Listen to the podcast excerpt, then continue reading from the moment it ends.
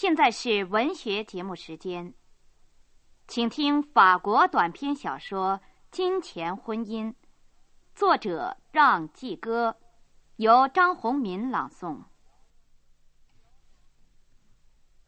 我在喜波里大街向前走着，神经紧张，心绪不宁，双手插在我的裁剪的颇为得体的上衣口袋里面。在口袋深处，我不时摸着属于我所有的那几张钞票，或者应该说，我摸着的是明天一早我将拥有的财产。到那时，我发财了，将会和百万富翁一样阔气。到那时，归我所有的钱就不只是这几张，也不是多上几倍，而是整整五十万新法郎。别惊奇，这不是天方夜谭。那些钱是我未来的岳父答应给我的款项，条件是要我娶了他的女儿。传说中的仙女儿还是有的，不过我应该老实承认，与其说我的仙女儿是个娇姿丽质的美人儿。倒不如说她像凶神恶煞般的女妖。然而话不管怎么说，五十万法郎足以使人神魂颠倒了。老实说，除了自己对命运还存在的希望和信心之外，我谋生的能力十分有限。今年我二十五岁了。我梦想成为哲学系的学生，也曾经报考过，但人家看不上眼。父亲是位小职员当他看出我不会有什么光辉前程的时候，便和我一刀两断了。从此我过一天算一天。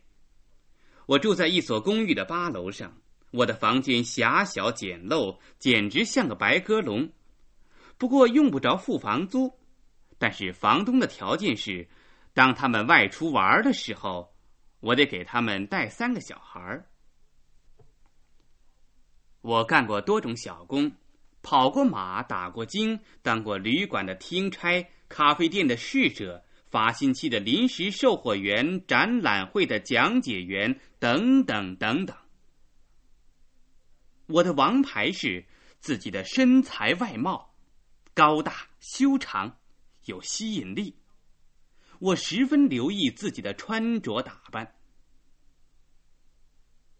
迄今为止，我怎么样也定不下心来，总梦想会有一天时来运转发大财。我参加过马赛，投过标，买过彩票，但我很快就明白了，这些碰运气的赌博只能使人白白花钱而一无所获。于是我就再也不干了。我的命运突然有了转机。那是在巴黎一家豪华的旅馆里，仪表堂堂的我却是心情迷惘的坐在大厅里面，似乎在等待着什么好运气。会不会有位孤单的客人同情我，邀我去喝上一杯？或者更妙的话，一同上名菜馆饱餐一顿。会不会有位老太太目眩眼花，在关上钱包的时候掉下张大钞票来？会不会有位漂亮的外国女郎想找位和蔼可亲、口齿伶俐的向导，带她到巴黎各处逛逛？会不会？正当我盼望着有个什么机会发财的时候，忽然我看见有位衣着华丽的小姐坐在旁边，金鱼泡似的蓝眼睛，毫无表情的盯着地毯。我向她笑了一下。您来巴黎度假？Yes。他回答：“是的。”这样我们便开始交谈起来。于是美梦开始了。这位美国富商的女儿斯蒂芬妮·波尔蒙，她迷恋上我，明天将和我结婚。她的父亲将给我一笔钱。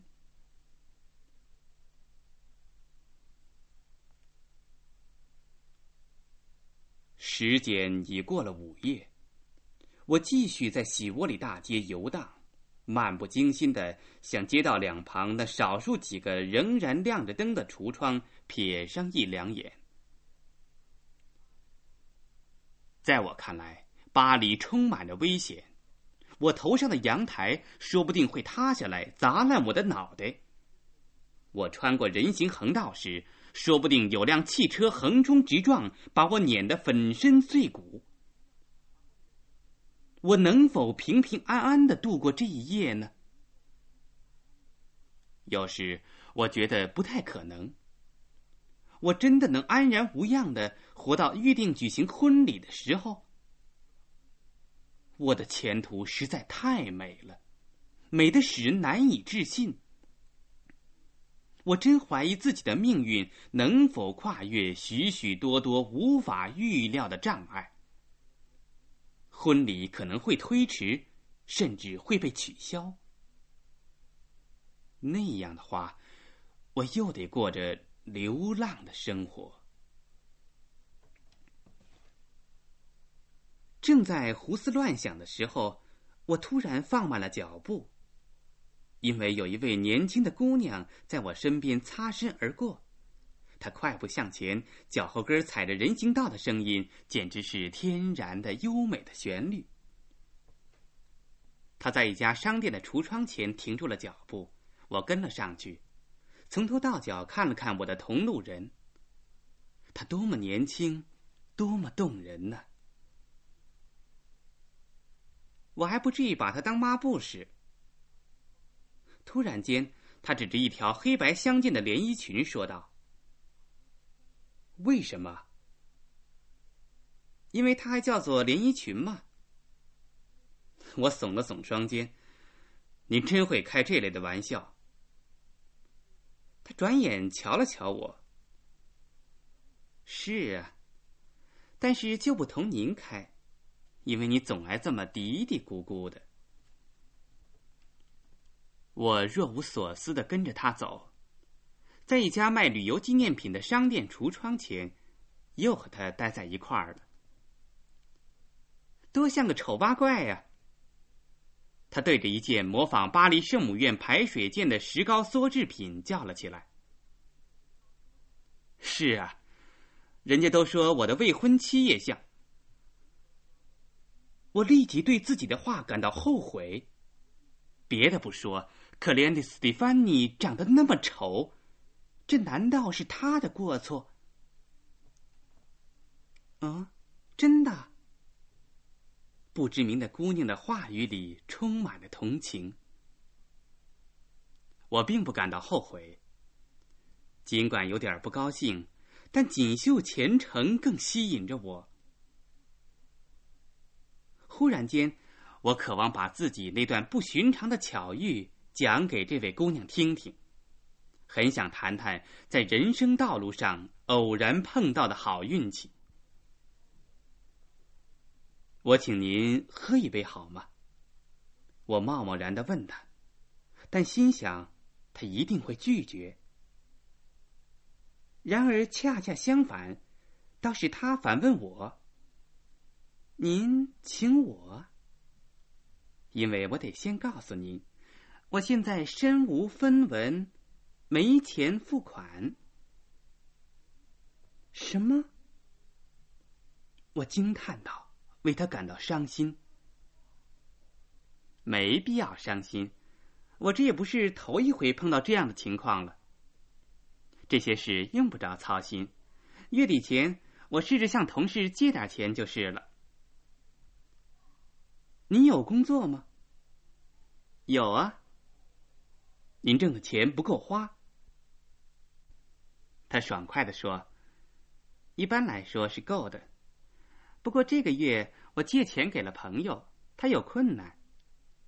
另外，我给妈妈买了件丝绸上衣，还有我的小弟弟做梦也想要一套小模型，我忍不住还是给他买了。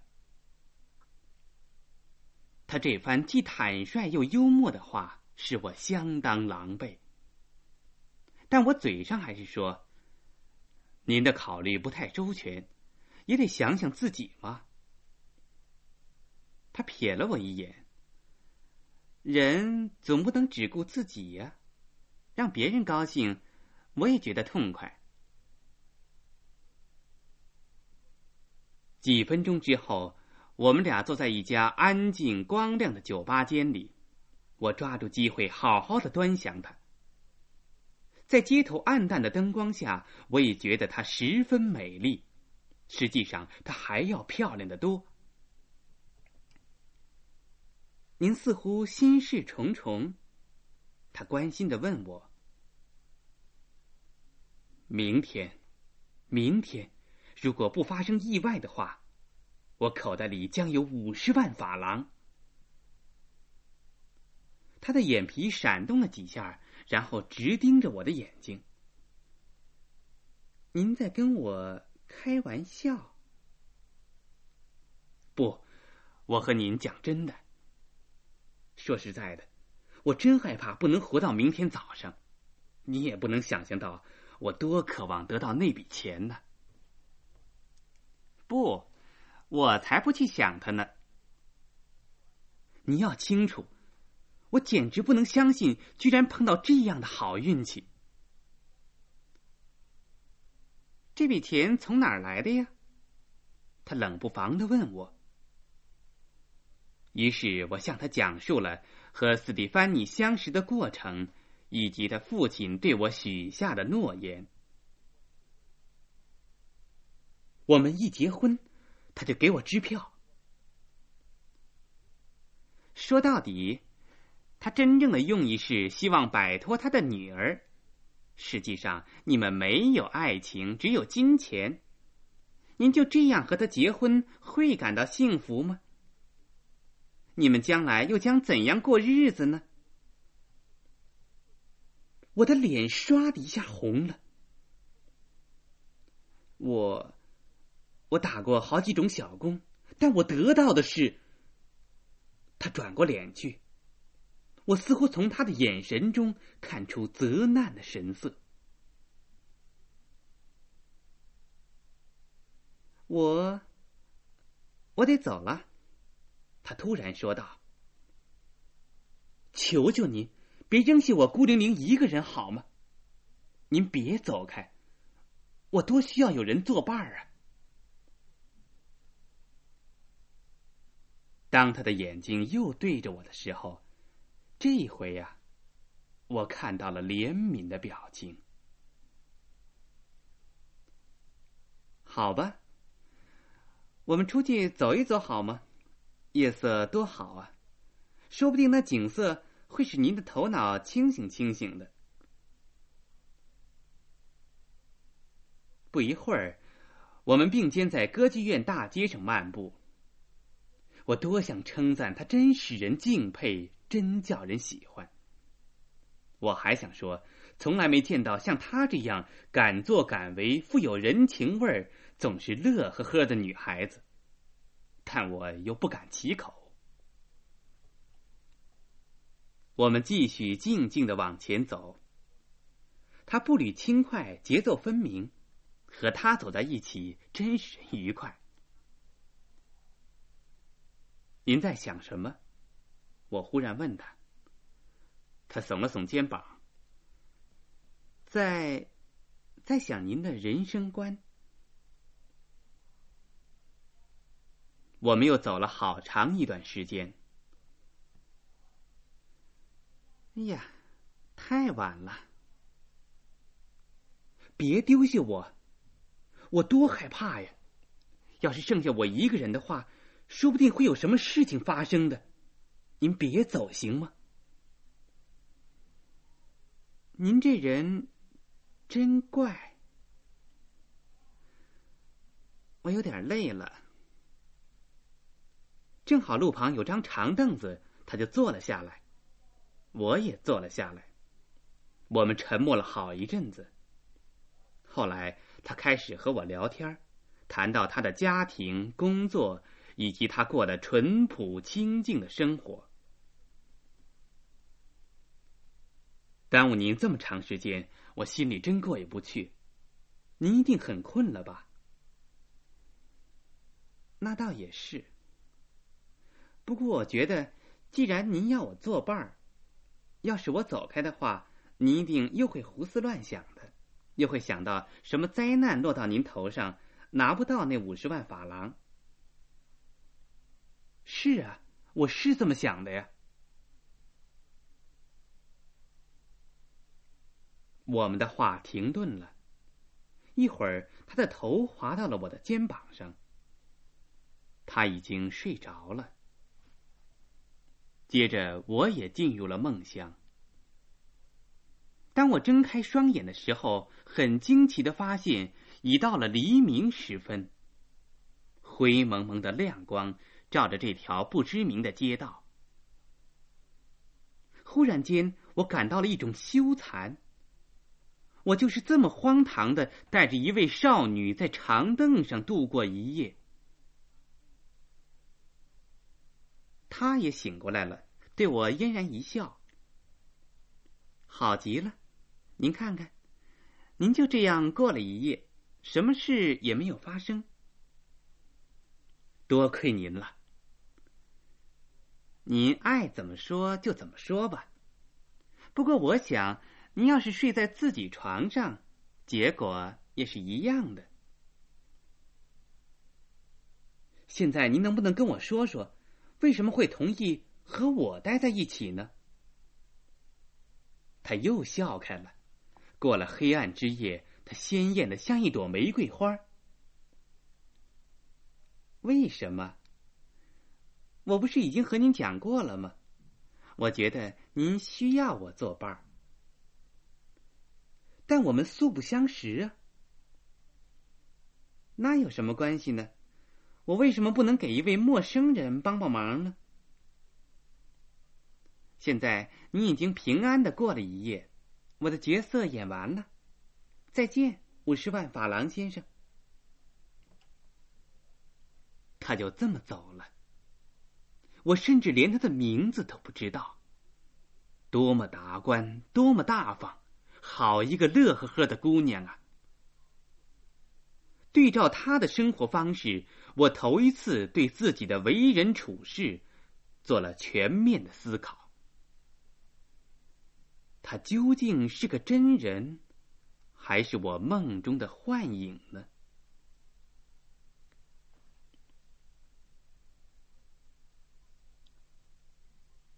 半年后，我开着一辆红色的轿车，缓慢的通过喜窝里大街。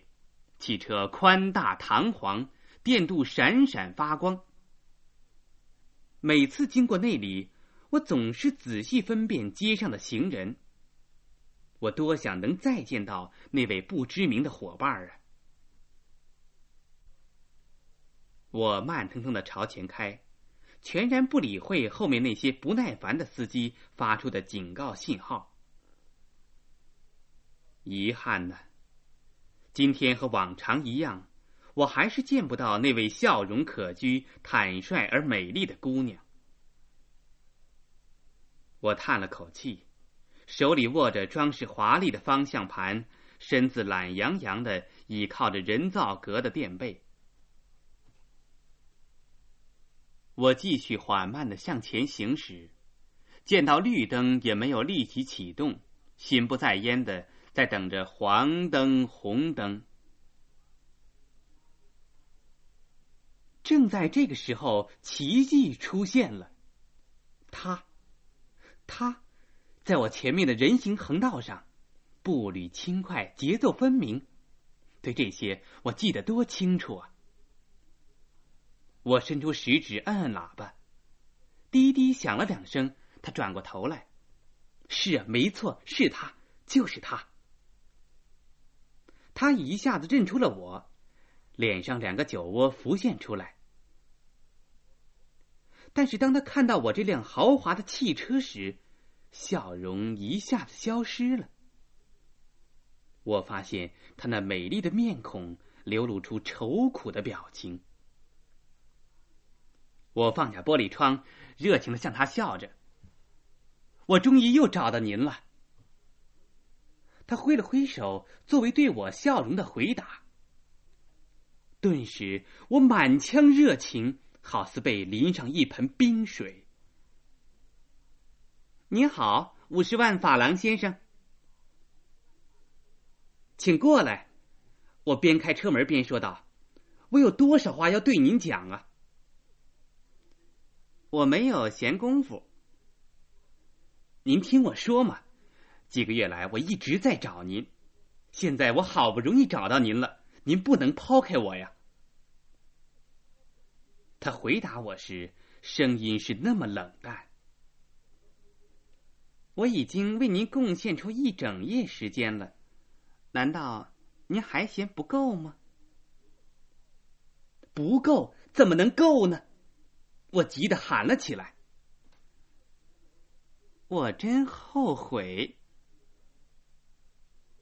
我再三恳求他，无论如何，我要和您谈谈。在我们后面，汽车已经排成队，有些人试图超车，随时都有撞车的危险。为了您，我将会出车祸！我几乎失望的叫道。他嘲弄般的苦笑了一下。再也不是那天晚上使我心醉的乐呵呵的笑容。为什么他显得那么严厉，对我避而远之呢？现在你想敲诈勒索吗？他严峻的问道。正好有个难得的好机会，我赶紧找了个停车的地方，用不着再考虑。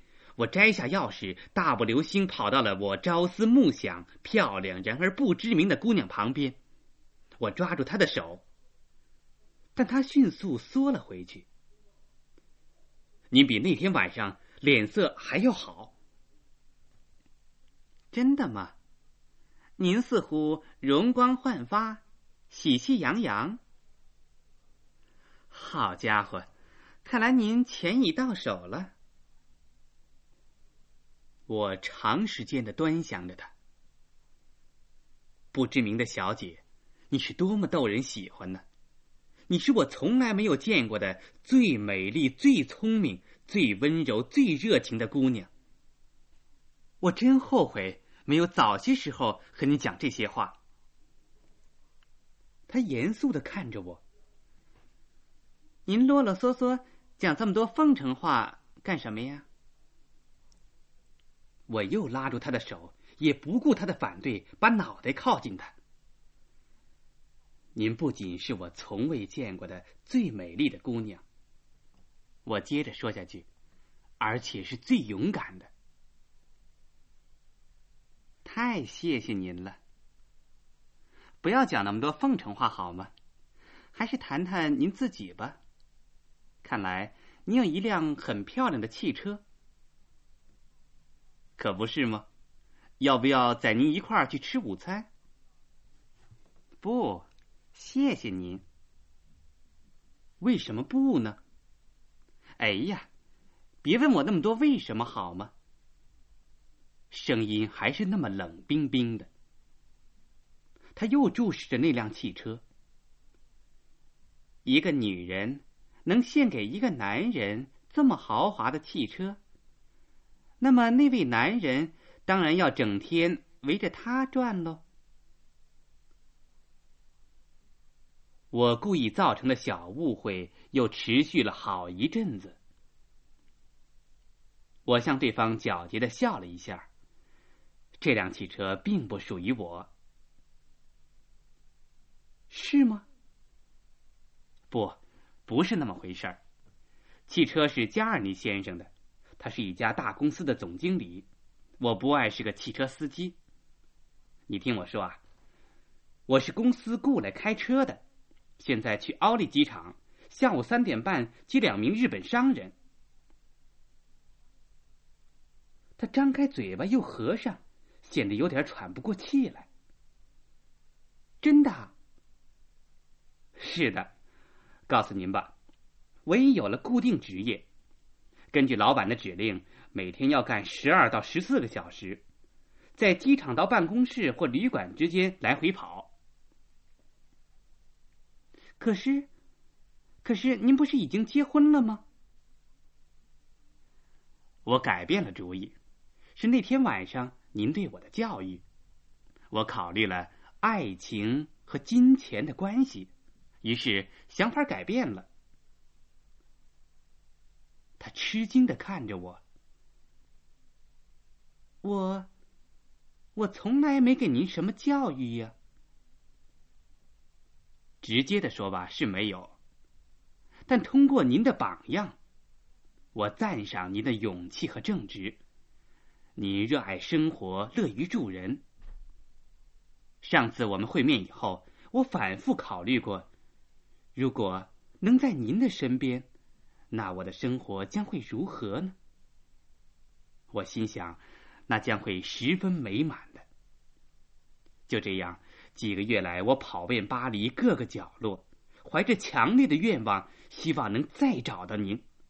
现在这一天终于来到了。在我和他谈这番话的过程中，我注意到他的面容变得更为光彩动人，眼神习习发亮。当我讲完话时，他向我流露出兴奋而温柔的笑容。您的午餐邀请还有效吗？今天有效，明天有效，对您来说永远有效。我一边回答着，一边又拉住他的手。